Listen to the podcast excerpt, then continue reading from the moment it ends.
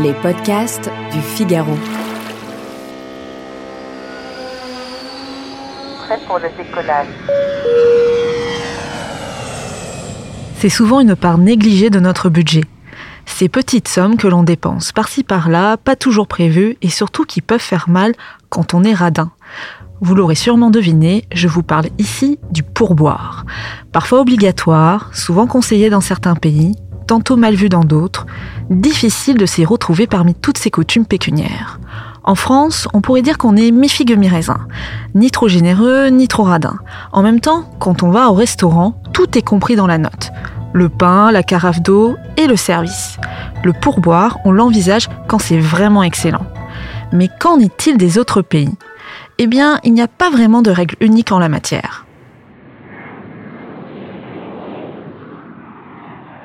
Avant tout, une question simple mais néanmoins nécessaire, à quoi sert un pourboire? Pour certains, la réponse est évidente. Le pourboire complète le salaire minimum des serveurs, des chauffeurs de taxi, des bagagistes, des personnes qui font le ménage dans nos chambres d'hôtel, autrement dit, toute personne qui travaille dans le secteur des services.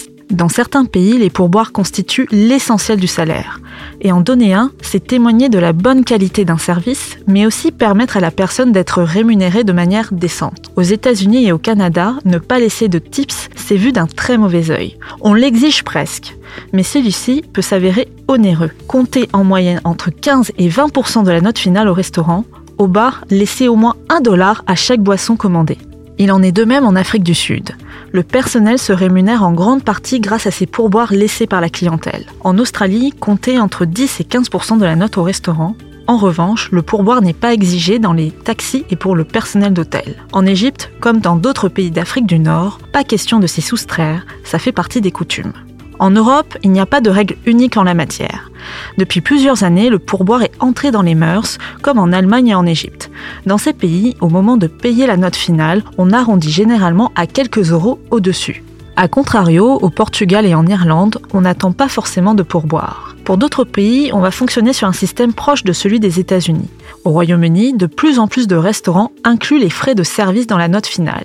Ils représentent en moyenne 10 à 15% de l'ensemble des consommations. Du côté des taxis, le montant est également compris entre 10 et 15% en Italie, le servizio est inclus dans la plupart des restaurants italiens. On retrouve également le terme de coperto qui signifie couvert. Cela fait référence à une vieille tradition. Avant, on venait avec son pain, son vin et ses couverts pour ne que le repas. Même si aujourd'hui on n'apporte plus rien, le terme de coperto est quant à lui resté. Cela représente entre 1 et 3 euros supplémentaires par personne.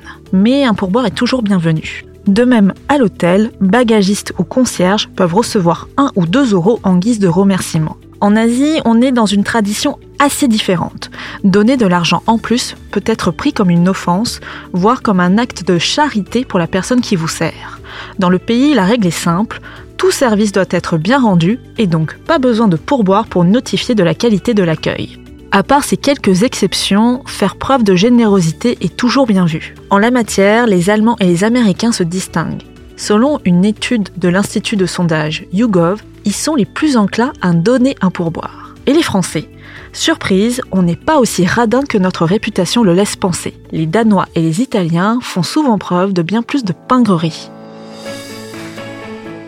Merci d'avoir écouté ce podcast. Je suis Sophie Vincelot, journaliste au Figaro Voyage. Vous pouvez retrouver Question Voyage sur Figaro Radio, le site du Figaro et sur toutes les plateformes d'écoute. À bientôt!